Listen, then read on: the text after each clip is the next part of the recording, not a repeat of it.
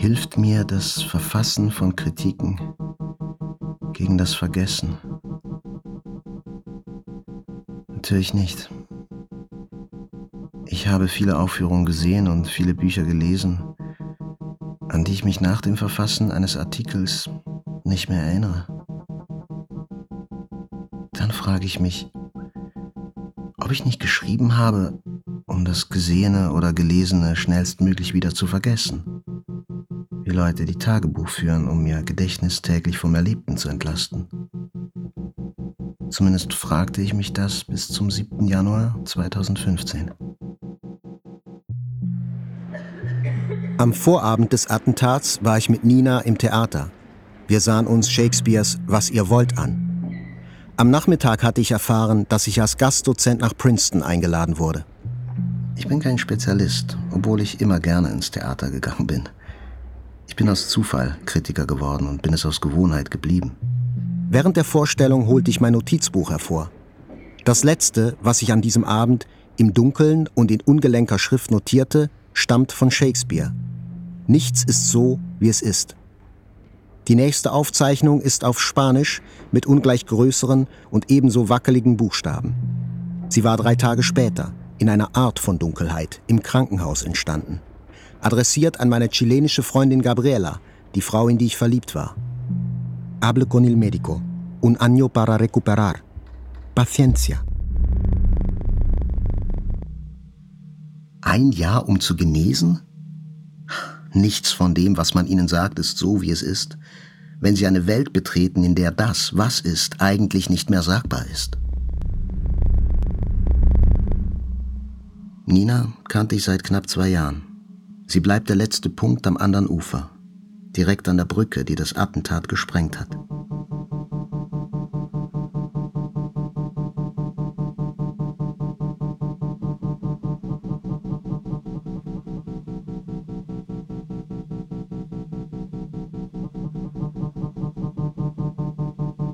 Möglichst wenig zu vergessen wird wesentlich, wenn man dem Erlebten plötzlich fremd gegenübersteht, wenn man sich überall selbst abhanden zu kommen scheint.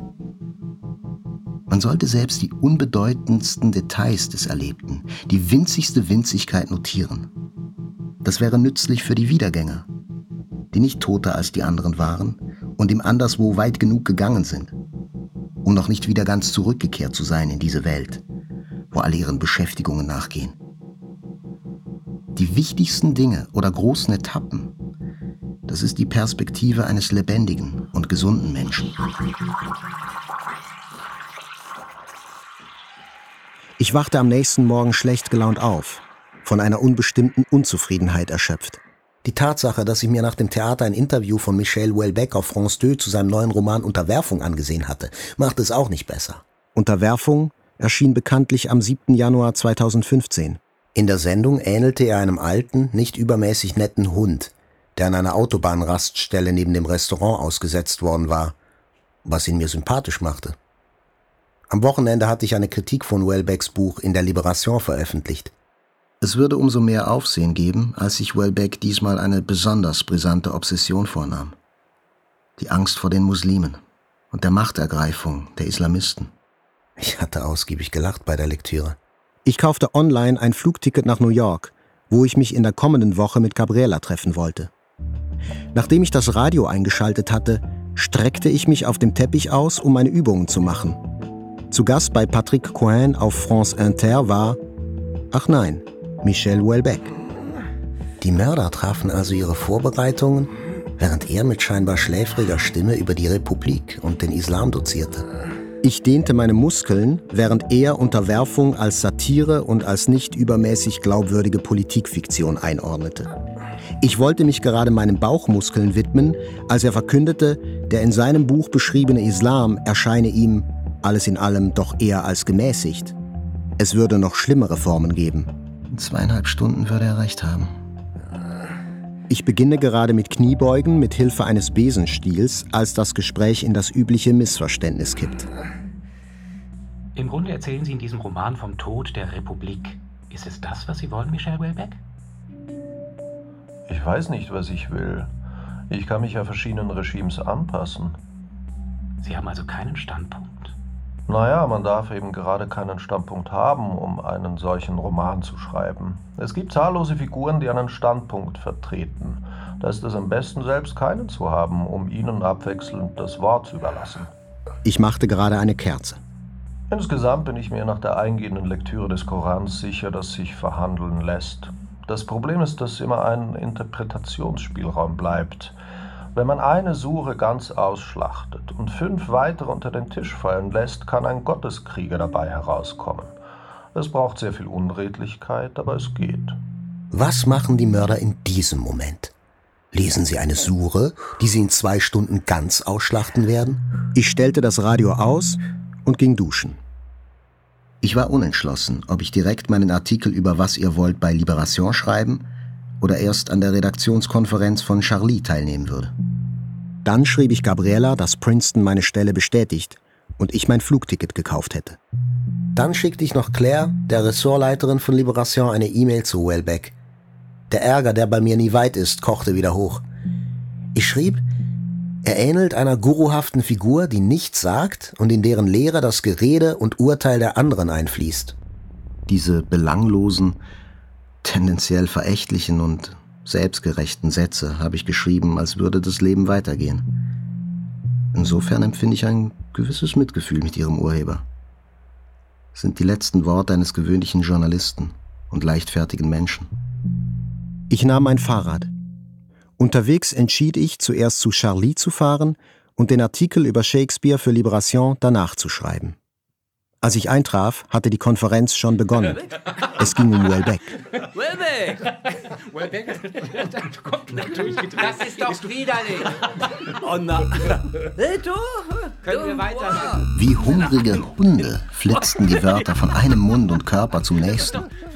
In der Redaktionskonferenz wurde viel Ungefähres, Falsches, Banales, Idiotisches und Spontanes gesagt. Doch wenn alles stimmte, war auch die Fantasie zur Stelle. Und sie war geschmacklos genug, um uns keine ihrer Konsequenzen zu ersparen. Am 7. Januar 2015 gegen 10.30 Uhr waren in Frankreich nicht viele Leute, Charlie. Voraussichtlich würde die alte satirische Wochenzeitung bald ihre Tage beschließen, das wussten wir. Und lachten fatalistisch darüber. Der Kolumnist Bernard Maries begann, Unterwerfung über den grünen Klee zu loben. Cabu stänkerte, Welbeck wäre ein Reaktionär. Ich weiß allerdings, dass er Unterwerfung nicht gelesen hatte. Meine schlechte Laune kochte wieder hoch. Welbeck attackierte systematisch genau das, wofür Charlie in den 1970er Jahren gekämpft hatte. Die libertäre, permissive, egalitäre, feministische, antirassistische Gesellschaft. In diesem Punkt sprach sein Roman eine deutliche Sprache. Er verstand es, der zeitgenössischen Panik Gestalt zu verleihen.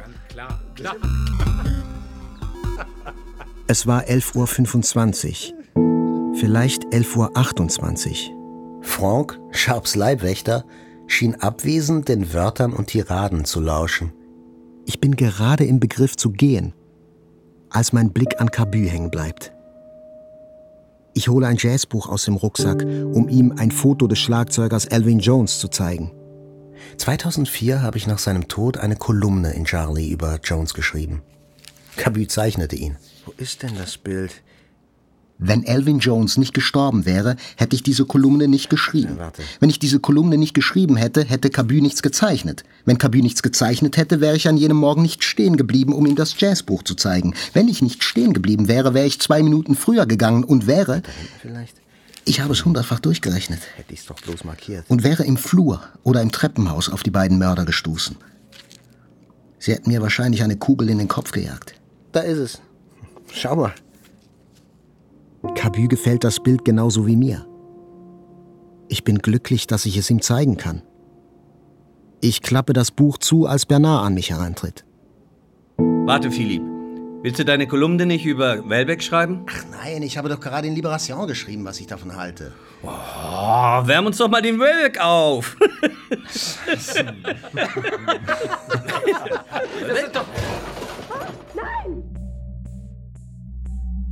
Ich habe keine Zeit mehr, das Jazzbuch im Rucksack zu verstauen. Wie lange braucht man, um zu spüren, dass der Tod kommt, wenn man nicht mit ihm rechnet? Ich höre klickende Geräusche.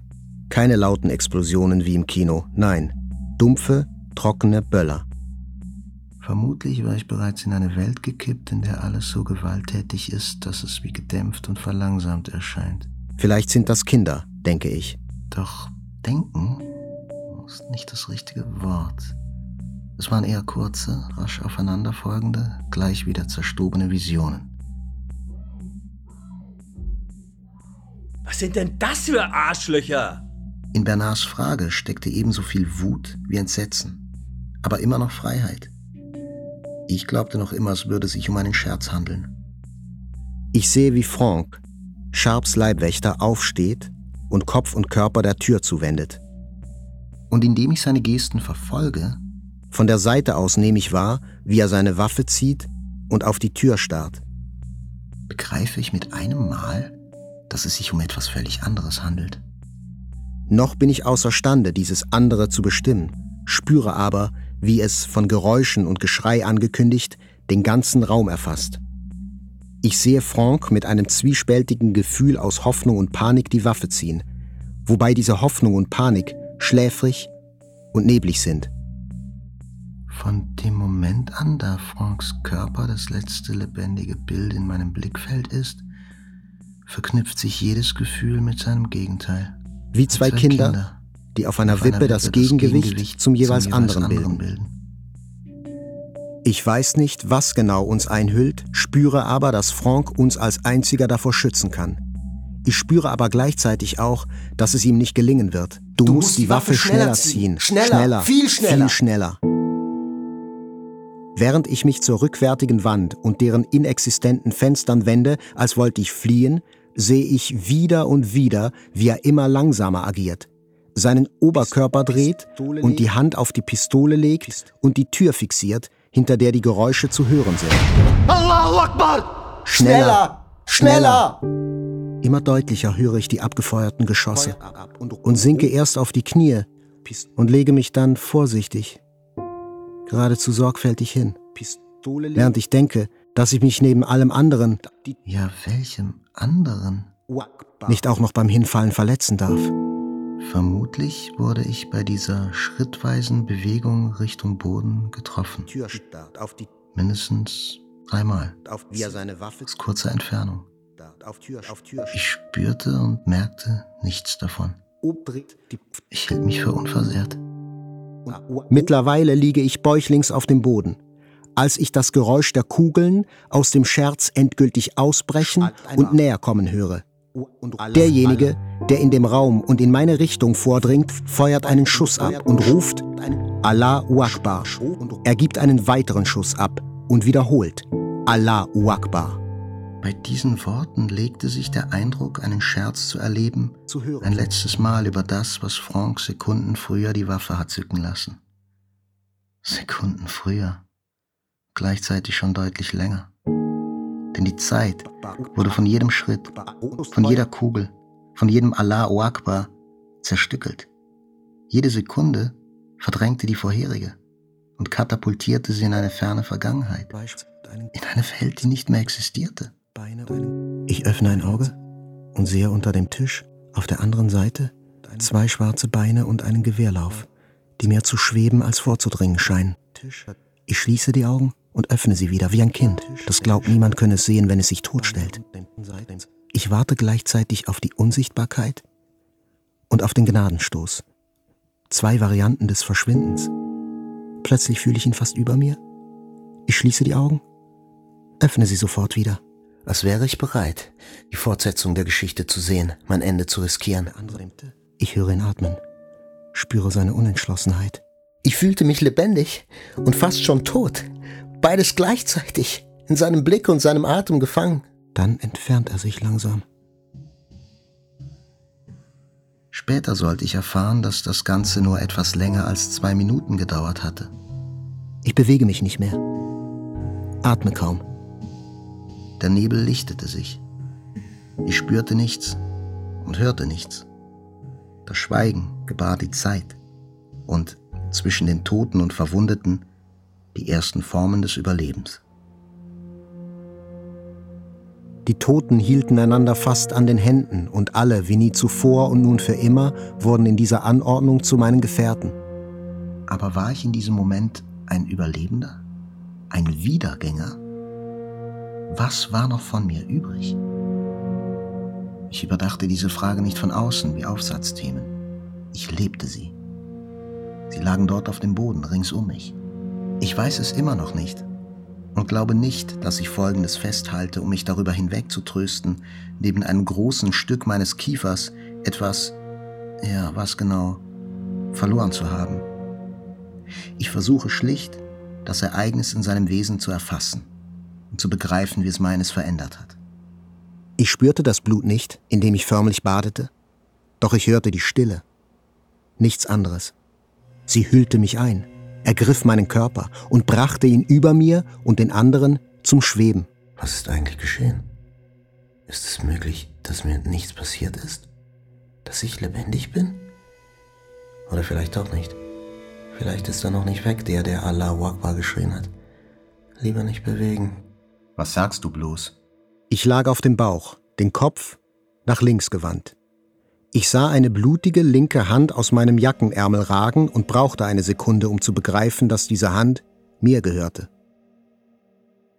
Die Stimme dessen, der ich noch war, sagte zu mir, Ach, unsere Hand ist getroffen. Dabei spüren wir gar nichts. Wir waren zu zweit. Er war unter mir, während ich über ihm schwebte. Sein Auge lugte über die Hand und sah in einem Meter Entfernung den Körper eines bäuchlings ausgestreckten Mannes. Bernard ist tot. Ja, er ist tot. Und genau hier wurden wir eins. An jenem Punkt, an dem das Gehirn meines Kollegen und Freundes hervorquoll, das ich ihm am liebsten wieder in den Schädel zurückgestopft hätte und von dem ich mich nicht mehr losreißen konnte. Denn seinetwegen habe ich in diesem Moment endlich gespürt und begriffen, dass etwas nicht rückgängig zu machendes geschehen war. Ich musste mich anstrengen, um mich abzuwenden und den Kopf auf die andere Seite zu drehen. Der, der noch nicht ganz tot war, war sich nicht mit mir über die Notwendigkeit dieser Bewegung einig. Vor mir sah ich die Beine eines Mannes, der sich nicht rührte und den ich ebenfalls für tot hielt, obwohl er es nicht war. Mein Kopf drehte sich weiter. Ich sah, dass mein Unterarm vom Ellbogen bis zum Handgelenk aufgeschlitzt war. Das sieht aus wie Kalbsleber, erinnerte sich der, der noch nicht ganz tot war. Die Kalbsleber, die seine Großmutter ihm als Kind zubereitet hatte, hatte genau die gleiche Farbe und Textur. Für ihre Katze kaufte sie Rinderleber. Das Blut, das aus der Wunde rann, ertränkte die Erinnerung. Ich bin am Arm verletzt, ich fuhr mir mit der Zunge durch den Mund und spürte, dass überall einzelne Stücke von Zähnen schwammen. Du hast den Mund voller Knöchelchen. Und er sah seine ganze Kindheit durch, die Spielknöchelchen, mit denen sie gespielt hatten. Die Panik kehrte zurück. Ich wandte meinen Kopf wieder Bernards Körper zu, und indem ich erneut auf seinen Schädel und sein Gehirn starrte, verspürte ich zum ersten Mal Traurigkeit. Derjenige, der ich wurde, wollte weinen, aber der, der noch nicht ganz tot war, hinderte ihn daran. Sie sind weg. Du musst aufstehen. Sein einziger Gedanke war, sich seinen Rucksack zu schnappen, aufs Fahrrad zu steigen und seine Spalten über Shakespeare abzugeben. Er hangelte sich von Reflex zu Reflex. Ich weiß nicht, wie lange die Stille anhielt aber sie hat sich so fest eingenistet, dass ich irgendwann begriff, dass meine Stimmen recht gehabt hatten. Die Mörder würden nicht mehr zurückkommen. Ich streckte meinen Arm nach meinem Rucksack aus und drückte ihn an mich. Darin befanden sich meine Papiere und Bücher, mein ganzes derzeitiges Leben. Philipp, hörst du mich? Kannst du mich verstehen? Einzelne Silhouetten tauchten auf und endlich erkannte ich Sigolène mit ihren hellen Augen. Philipp! Ich war froh, sie zu sehen. Ich glaube, sie weinte. Ich merkte, dass ich nur schwer atmete und verstand nicht warum. Sigolène sagte mir später, dass wir uns ein bisschen unterhalten hätten und sie mich deutlich verstanden hätte. Ich erinnere mich nicht, was ich gesagt habe. Nur daran, dass sie die erste lebendige und unversehrte Person war, die vor mir auftauchte die erste, die mich spüren ließ, wie sehr alle, die sich mir künftig näherten, von einem anderen Stern kamen, dem Stern, auf dem das Leben weitergeht. Ich schaute regelmäßig auf Bernards offenen Schädel. Auch wenn die Erinnerung an dieses Bild einen stechenden Schmerz bewirkt, will ich nicht, dass sie sich zu schnell verflüchtigt. Ich holte mein Handy aus der Jackentasche, gab das Passwort ein und scrollte mich durch die Kontaktliste. Ich hatte es eilig, aber sie nahm kein Ende.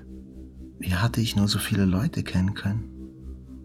Die Namen zogen vorüber und ihre Träger verabschiedeten sich von mir. Bis zur Nummer meiner Mutter. Ich hielt Sigolène das Handy hin und entdeckte in diesem Moment mein Gesicht auf dem Display. Haare, Stirn, der Blick, die Nase, Wangen und Oberlippe, das war alles in Ordnung und unversehrt. Doch anstelle des Kinns und der rechten Seite meiner Unterlippe klaffte nicht etwa ein Loch, sondern ein Krater aus zerstörtem, herabhängendem Fleisch, der von der Hand eines kindlichen Malers zu stammen schien. Das, was von Zahnfleisch und Gebiss noch übrig war, lag offen. In den ersten Sekunden war ich fassungslos. Dann legte ich mir die Hand unter das Kinn, um es abzustützen und zu reparieren. Als würden die aneinander gepressten Fleischfetzen wieder zusammenwachsen. Als könnte das Loch verschwinden und das Leben weitergehen. Doch nein, Sigolène war sich bei ihrer späteren Aussage ganz sicher. Ich hätte die Geste schon gemacht, als sie auf mich zukam. Demnach hatte ich bereits vor ein paar Minuten mein Telefon herausgeholt und mein Gesicht entdeckt. Ich ertrage diese Verwirrung noch immer nicht. Die Tatsachen sind das einzige Gepäck, das ich auf die folgende Reise durch die Krankenhäuser gern mitgenommen hätte.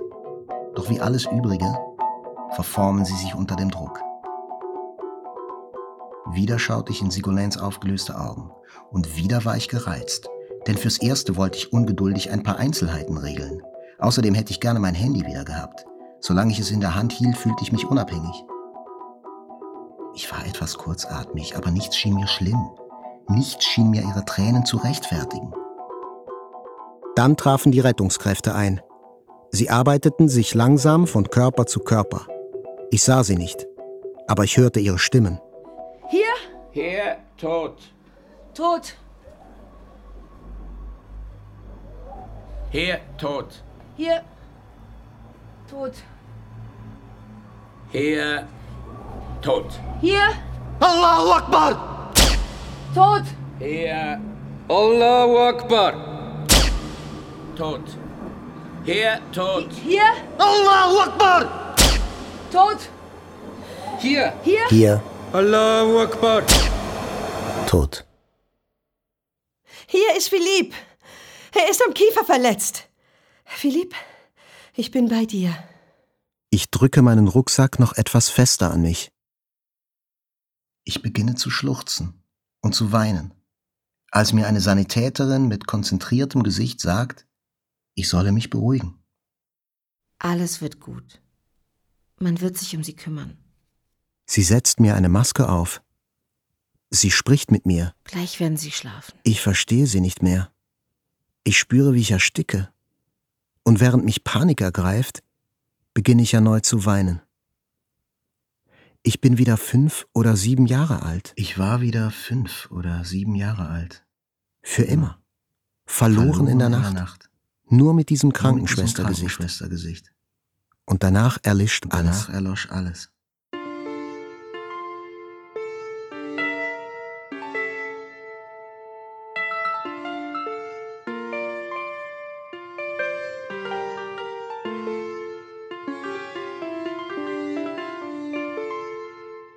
Los von dem Kummer, von der großen Qual, des nebeldüstern Daseins lässt Gezügel. Wie ist der glücklich, der mit starkem Flügel entschweben kann, ins stille, heitere Tal.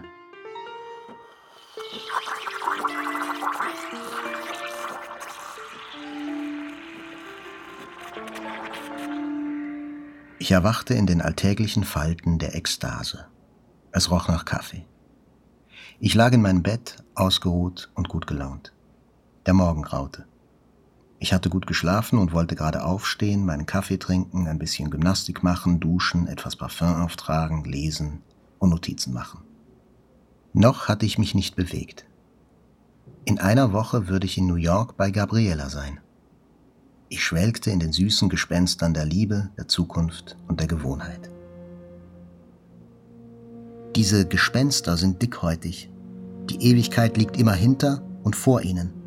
Doch in diesem Moment war ihre Haut empfindlich und plötzlich brach alles zusammen. Ich schlug die Augen auf und sah den großen Aufwachraum in seinem bleichen, gelb-grünlichen Licht und auf einem unbekannten gelben Laken zwei verbundene Arme und Hände ruhen. Ich brauchte ein paar Sekunden, um zu begreifen, dass sie mir gehörten. Ich hob meinen Blick wieder und sah links über mir das Gesicht meines Bruders Arnaud. Arnaud und ich verstanden uns gut.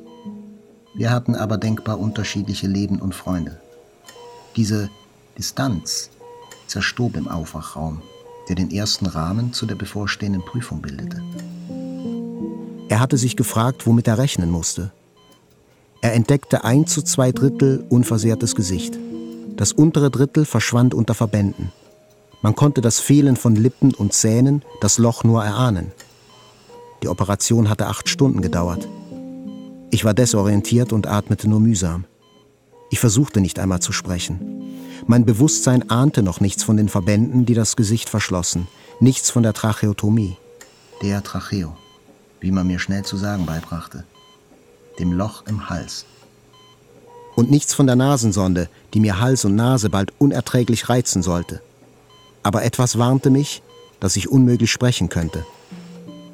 Arnaud sah mich an. Es fehlte nicht viel und ich hätte Mitleid mit ihm gehabt und ihn in die Arme genommen. Die Krankenschwester kam, um nach meinem Zustand und den Infusionen zu schauen. Sie gab uns ein Whiteboard, damit wir kommunizieren konnten. Mühsam und in Großbuchstaben schrieb ich, mit Gabriella ist es aus. In Windeseile hatte ich die Lage überblickt. Niemals würde sie, egal wie stark ihre Liebe sein mochte, den bevorstehenden Marathon ertragen können.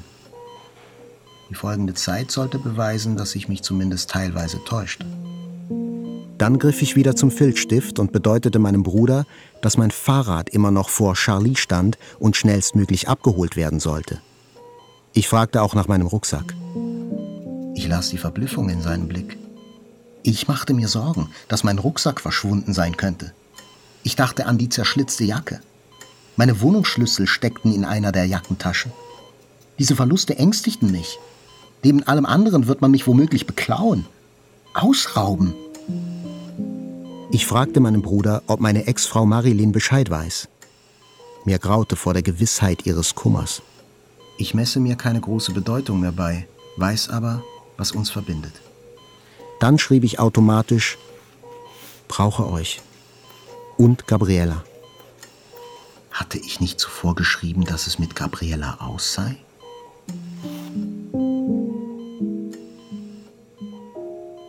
Gegen 4 Uhr morgens ging Arnaud und dank der Medikamente konnte ich einschlafen.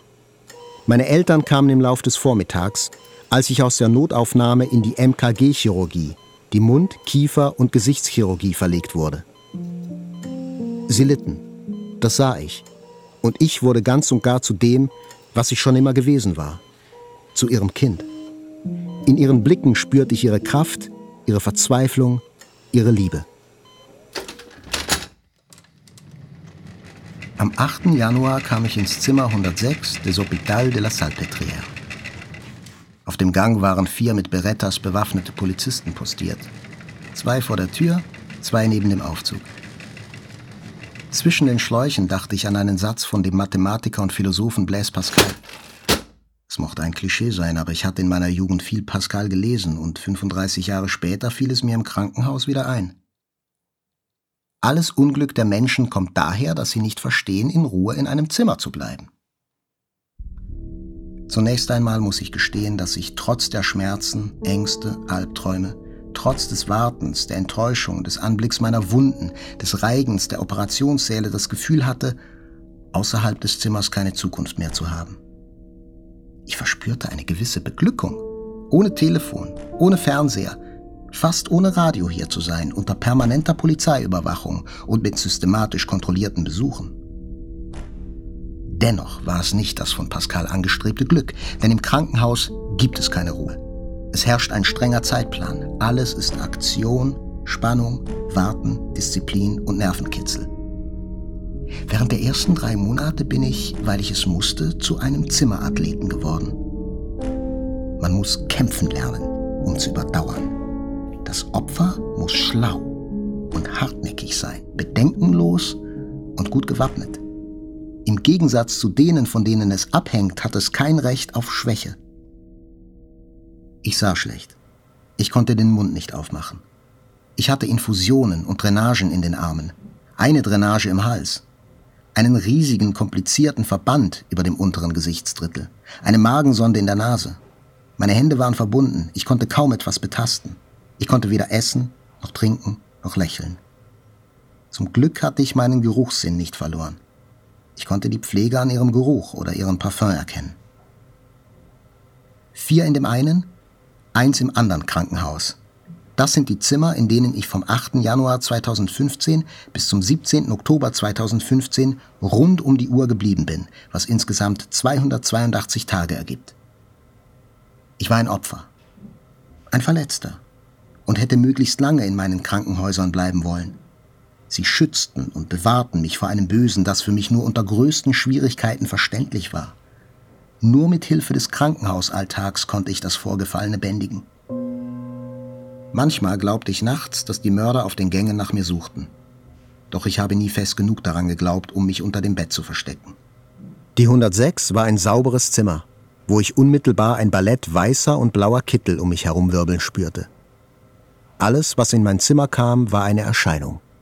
Die erste Erscheinung, an die ich mich erinnere, Emilie, war eine kleine 21-jährige Krankenschwester.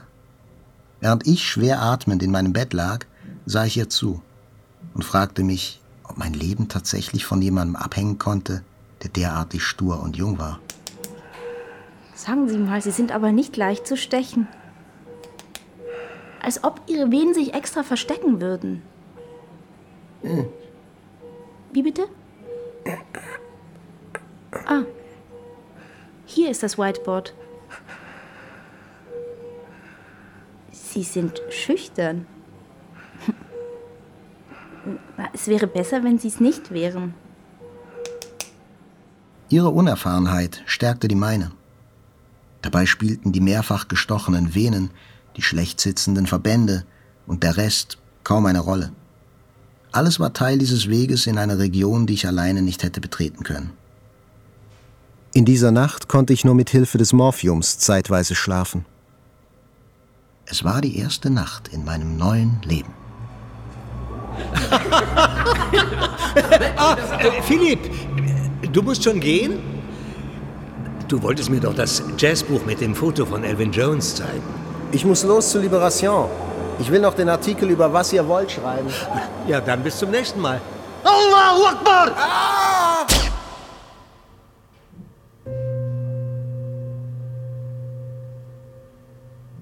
Am nächsten Morgen wusste ich immer noch nicht, wer die Mörder waren.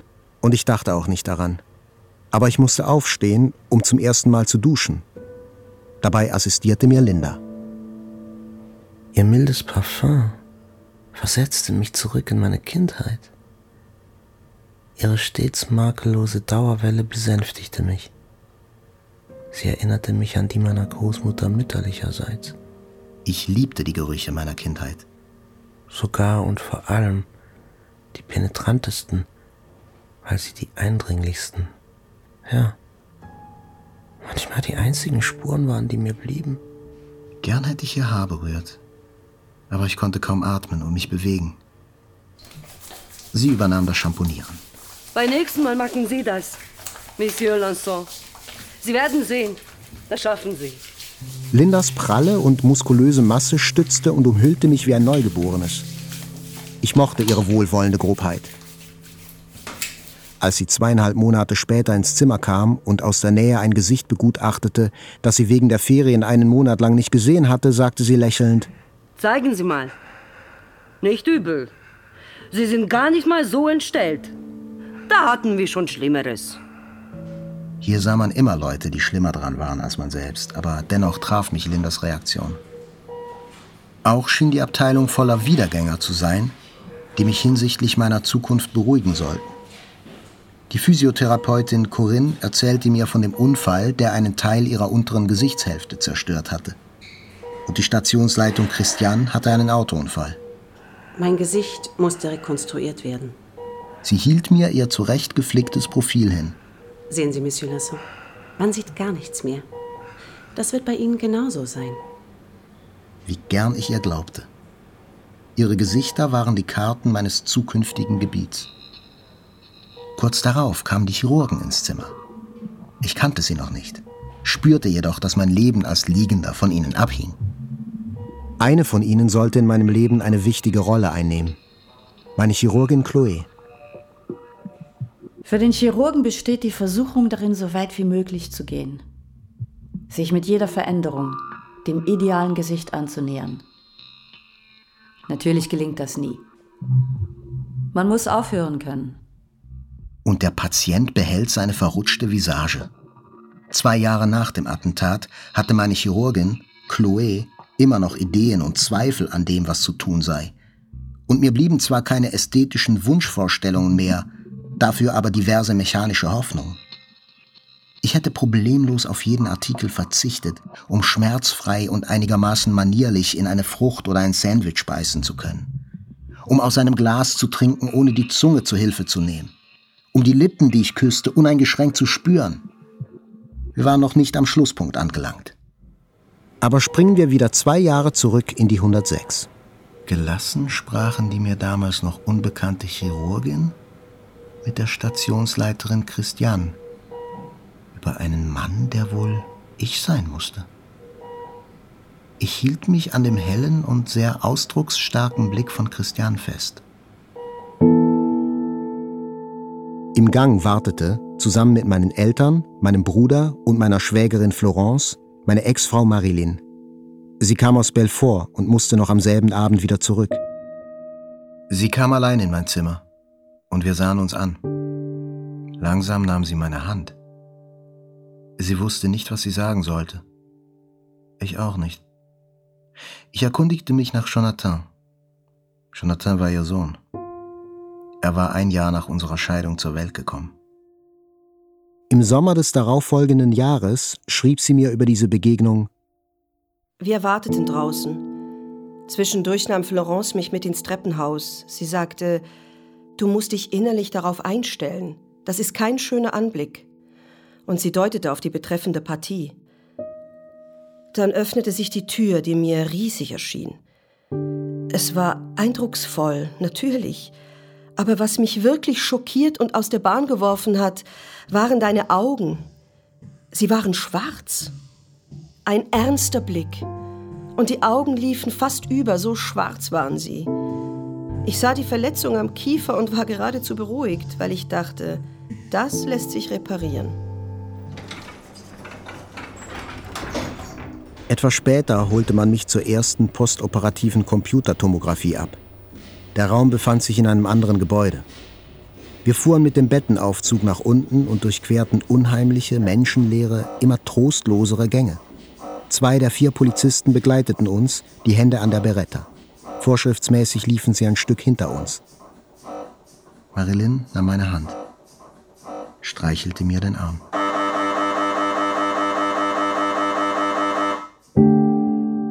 Zurück im Zimmer schrieb ich auf das Whiteboard, was Marilyn schon wusste.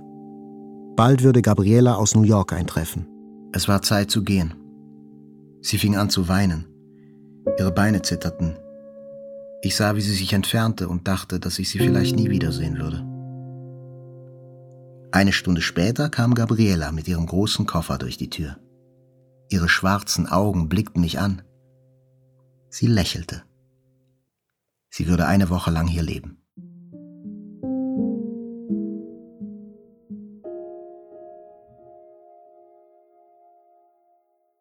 Sie haben sie abgeknallt, diese Schweine. Kein Grund zur Trauer. So erfuhr ich von der Existenz der Brüder Kouachi. Die schwarzen Beine hatten inzwischen einen Namen. Noch nie hatte ich aus dem Mund meines Bruders solche Wörter gehört. Das war gar nicht seine Art. Seit vier Tagen konnte ich nicht mehr sprechen. Auch wenn diejenigen, die dich bestraft haben, völlig andere Gründe dafür hatten, nutze die Stille, die diese idiotischen Mörder dir aufgezwungen haben sagte ich mir. Am Tag darauf erfuhr ich von meinem Bruder, dass in Paris eine Kundgebung stattfindet. Offenbar sind es schon wahnsinnig viele Leute. Wenn ich nicht hier bei dir wäre, wäre ich auch dort. Alle sagen Je suis Charlie. Zum ersten Mal hörte ich den Slogan Ich bin Charlie von Arnaud. Ich war mir nicht sicher, ob ich begriff, was vor sich ging, und empfand nichts, außer diesem mit Schmerzen beträufelten Unwohlsein. Das Loch in meiner Luftröhre schmerzte, die Magensonde fing an, mir Nase und Hals zu reizen. Ich sabberte bei der kleinsten Gefühlsregung. Im Nasenloch hatte sich dort, wo der Schlauch permanent herausgenommen und wieder eingeführt wurde, ein Dekubitus gebildet. Man musste die Schläuche, musste mögen, die Schläuche mögen, denn ihre Misshandlungen denn ihre geschahen nur zu unserem geschahen Besten. Nur zu unserem Besten.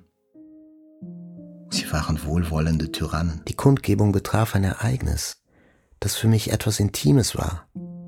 Ich hatte es wie einen bösen Schatz, ein Geheimnis in mein Zimmer mitgenommen, wohin niemand mir ganz folgen konnte. Ich schrieb für Charlie.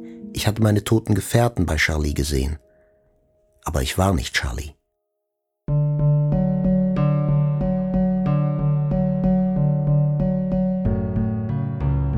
Seit zwei Tagen war ich Gabriella. Oder vielmehr Gabriellas Lächeln. Gabriella war Tänzerin und arbeitete auch als Fitnesstrainerin. Sie hatte den geraden Hals und Rücken von Tänzerinnen und ein über das ganze Gesicht verlaufendes Lächeln, das jederzeit selbst unter Folter abrufbare Lächeln des Ballettchors. Vor zwei Tagen war ihr Lächeln in mein Zimmer getreten und verschaffte mir sofort Erleichterung. Wenn es bis hierhin gekommen war, würde das Leben weitergehen. Am Tag vor der Kundgebung half sie Linda, mich zu duschen. Und ab dem 11. Januar duschte ich nur noch mit ihrer Hilfe. Sie lachte und stützte mich sanft, irgendwie einfallsreich. Gabriella half mir, meine ersten Schritte bis zur Tür und meinen ersten Weg durch den Gang zu machen. Überall hingen Schläuche. Zwei Polizisten folgten uns in ein paar Metern Entfernung. Halt dich gerade. Kopf hoch. Schulterblätter zurück. Stell dir vor, du bist eine Marionette und jemand zieht dich oben am Kopf an den Haaren. Ja? Du kippst ja nach rechts weg. Geh aufrecht.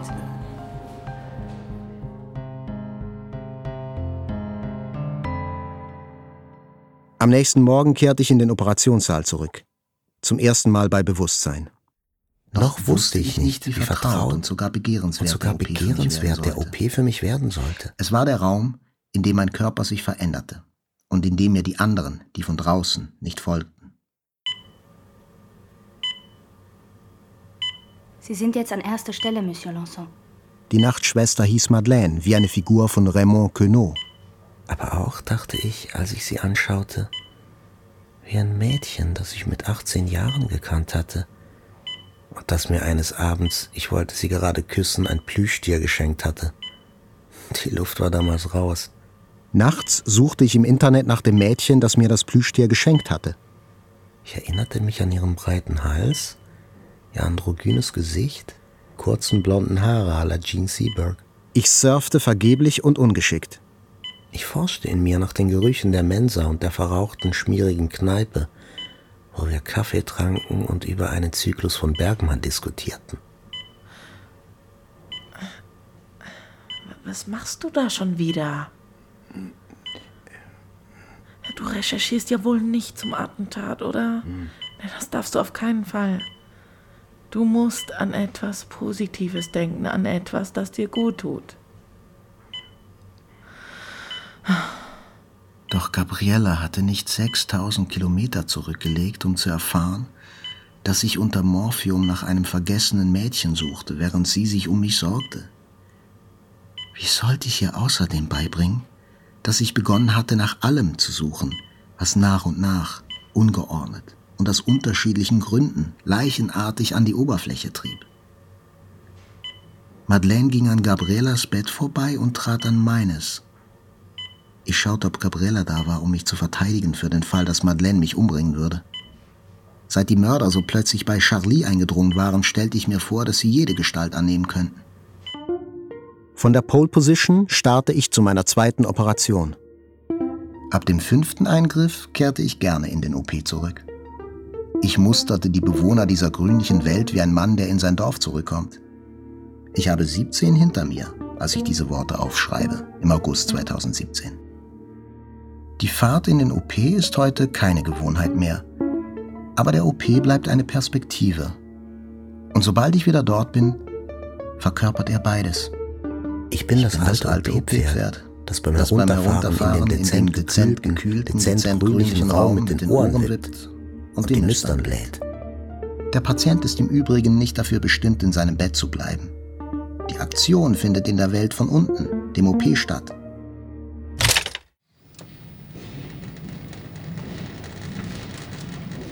Die beiden Polizisten, die die Nacht vor meinem Zimmer verbracht haben, begleiten mich. So wollte es die Vorschrift. Wir befinden uns zu viert in dem Bettenaufzug, der zum OP hinunterfährt. Meine Nase und die Schläuche sind auf Höhe der Beretta. Die Polizisten wollten mich so weit wie möglich begleiten. Ich überlegte, ob sie während des Eingriffs wohl im OP bleiben und Chloe beim Zusammenflicken meines Kiefers zuschauen würden. Es schien mir unvorstellbar, dass sie das ertragen würde. Unten erläutert ein Krankenträger, dass der Zugang jenseits der ersten Tür nur Pflegekräften und Patienten vorbehalten sei. Aus hygienischen Gründen müssten sie jedoch selbst im Vorzimmer eine Haube, Überschuhe und Kittel tragen. Ein verlegenes Lächeln gleitet über die Gesichter, wie Wolken über eine Landschaft. Ist das wirklich nötig? Wieso? Steht ihr doch. Aber gibt es unterschiedliche Größen? Du musst aber die Beretta über dem Kittel tragen. Allahu Akbar! Was wollt ihr? Nein! Raus! Nein! Die Vorstellung der Polizisten im OP beschwor sogleich die Vorstellung der hereinstürmenden Mörder herauf. Und wieder einmal war ich mittendrin. Ich kam in den Warteraum und sah einen der beiden Polizisten hinter dem Sichtfenster verschwinden. Eine Anästhesieschwester legte die Infusion an. An diesem Tag war es leicht. Ich hatte noch Venen. Von OP zu OP wurden sie härter, rarer, feiner und unscheinbarer, wanden und entzogen sich um sich unter der dünnen Haut zu verkriechen. Diese Überempfindlichkeit steigerte den Schmerz der Stiche und die Verlegenheit der Krankenschwestern, die nach etlichen fruchtlosen Versuchen die Anästhesistin als hochqualifizierten Trüffelhund zu Hilfe zogen. Sie betrachtete den Unterarm und die Hand und entdeckte dort, wo bisher niemand etwas gesehen hatte, die träge, faule, selbstgefällige Vene. Leider kam die Anästhesistin erst, wenn die anderen, die es, anderen aufgegeben, es aufgegeben hatten. hatten. Etwas später erschien Chloe. Zum ersten Mal sah ich sie mit einer Haube auf dem Kopf. Ihr blondes Haar war verschwunden. Sie sprach mit mir, lächelte dabei wie so oft in die Runde. In diesem Moment stellte ich mir das Eindringen der Mörder während meines Narkoseschlafs vor. Und ich schaute in all die haubentragenden Gesichter rings um mich, als würden wir alle sterben. Sie voller Entsetzen.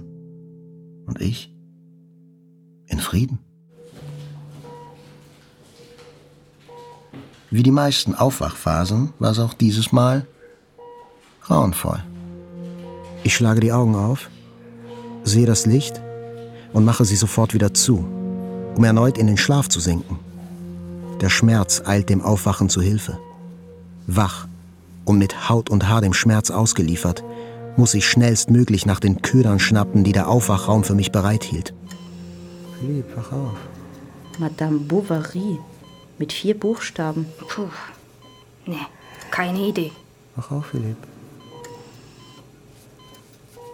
Was kann das sein?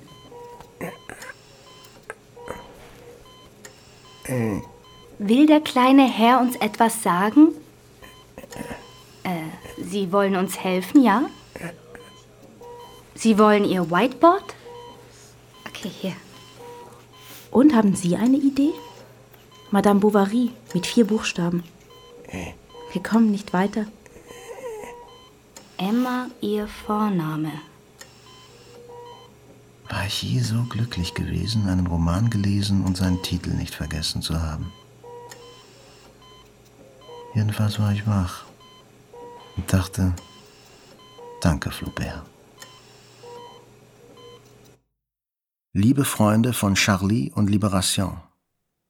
Fürs Erste bleiben mir nur drei aus den Verbänden ragende Finger, ein verbundener Kiefer und noch ein paar Minuten Energie, um euch zu sagen, wie gern ich euch habe. Und euch für eure Unterstützung und Freundschaft zu danken. Vor allem sollt ihr Folgendes wissen.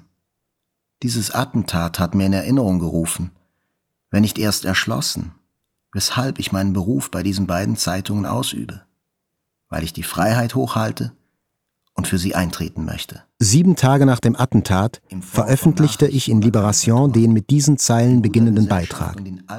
Ich hatte den Text fast vollständig im Kopf, als ich anfing zu tippen. Der Herstellungs- oder Gärungsprozess hat sich in einem Zustand zwischen Wachen und Schlafen abgespielt. Ich signalisiere den anderen, dass ich noch lebendig bin und bald wieder bei ihnen sein werde. Und doch bedeutet der Text, als ich ihn schreibe, Text, auch das Gegenteil. Schreibe, auch das Gegenteil. Ich wende mich an die, die bei Charlie gestorben die, sind. Die bei Charlie gestorben Eine postume Klavierstunde. Während die rechte Hand für, die, die Lebenden Hand spielt, für die Lebenden spielt, spielt die linke für die Toten. Spielt die linke für die Toten. Und gibt den Takt vor. Zusammenziehen. Ausdehnen. Erste bleiben nur drei. Zusammenziehen. Hm. Drei aus den Verbänden ragende. Der Text entstand an einem Abend, als die Anemone unter Morphium etwas heftiger als gewöhnlich pulsierte. Um euch zu sagen, wie gern. Es war eine Seeanemone. Wie die, die ich in meiner Jugend beim Tauchen so gern betrachtet hatte. Die langsamen Bewegungen der Tentakel entzückten mich. Attentat hat mir in Erinnerung gerufen, wenn nicht erst, dass ich meinen Beruf, weshalb ich meinen Beruf bei diesem ausübe, weil, weil, weil ich die Freiheit, die Freiheit, ja, ja, die Freiheit, die Freiheit hochhalte und, und für sie eintreten möchte Form von, von Nachrichten. Seit meiner Ankunft erschien die Anemone immer abends, wenn die Patienten auf der Station die Klingeln am Kopfende ihrer Betten betätigten. In Wirklichkeit nannte ich die Klingeln in den Nachbarzimmern schwarze Amseln. Doch das war mein Geheimnis. Während ich sie hinter den Wänden singen hörte, dachte ich, Du verstehst die, die um Hilfe rufen, aber du bist nicht wie sie. Du wirst nicht auf die Klingel drücken, nein, du wirst nicht drücken. Ich hielt eine Weile durch, dann drückte ich. Und noch vor der Pflegerin kam eine schwarze Amsel herein. Sie setzte sich auf mich und hinderte mich am Atmen. Mein Blick trübte sich, meine Augen brannten, ich konnte nicht mehr lesen. Würde sie mir auch gleich noch die Augen auspicken? Am ersten Abend hatte ich die Augen geschlossen, um der schwarzen Amsel zu entkommen. Doch unter den Lidern zeigte sich Bernards Gehirn. Es lag neben mir, im Konferenzraum, noch warm, künftig allein. Ich beobachtete es. Es begann sich allmählich zu bewegen und zu verwandeln. Es wurde zu einer lebendigen Seeanemone. Sie pulsierte in einem flüssigen, amniotischen, dunkelroten und auf tödliche Weise reinigenden Medium. Sie war Blut und Meer zugleich. In Zimmer 106 suchte mich die Seeanemone Abend für Abend heim. Sie stieg aus der Vergangenheit auf und verdrängte Bernards Gehirn. Sie pulsierte in ihrem eigenen Rhythmus, meinem Puls. Sie versorgte mich mit Blut, dunklem Wasser, unterbrochenen oder bedrohten Erinnerungen. Rasch zog mich ihr Pulsieren in seinen Bann. Sie zog mich immer mehr ihrer eigenen Leere, dem Grund entgegen. Sobald ich in ihr war, zwischen ihren Zwischen Tentakeln, ihren Tentakeln, ihrem, ihrem Samt, Samt, dem, Pulsieren, dem Pulsieren, verwandelte ich mich in Bernards ozeanisches Gehirn. Eine Qualle im freien Wasser. In diesem Moment überkam mich eine panische Traurigkeit. Ein Geschenk der Anemone. Eine absolute Realität, die ungenießbar war und dennoch geschluckt werden sollte. Ich öffnete die Augen. Nur mit offenen Augen war ihr zu entkommen. Doch die Augen zu öffnen bedeutete nicht mehr zu schlafen, mich anderen, rationaleren Ängsten auszusetzen.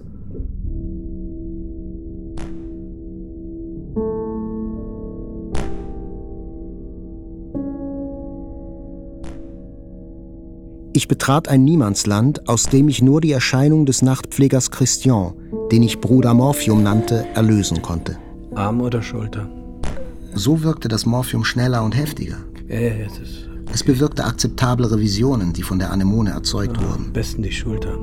Stück für Stück erblühten Gehirn und Körper. Name halt? Die Visionen ließen mich nicht ganz das Bewusstsein verlieren. Ganz ruhig. Sie verliehen Zuständen Gestalt, die sich unaufhörlich wie selbstverständlich verwandelten. Okay. Gut.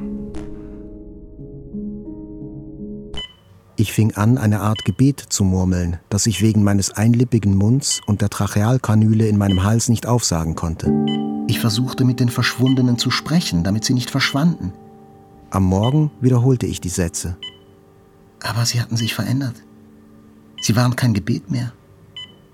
Sie gaben den Anstoß zur Rückkehr unter die Lebenden. Die veränderte Syntax bedeutete mir, dass ich mich jetzt an andere wandte, an diejenigen, die mich würden lesen können. Gegen Ende des Tages war aus dem Totengebet der Artikel geworden. Die Anemone hatte den Artikel überlebt. Allerdings nicht lange.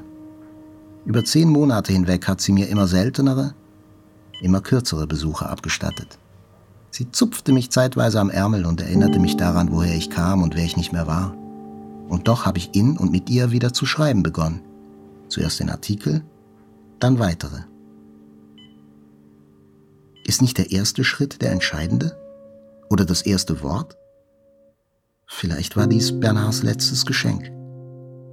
Ein Tintenbeutel.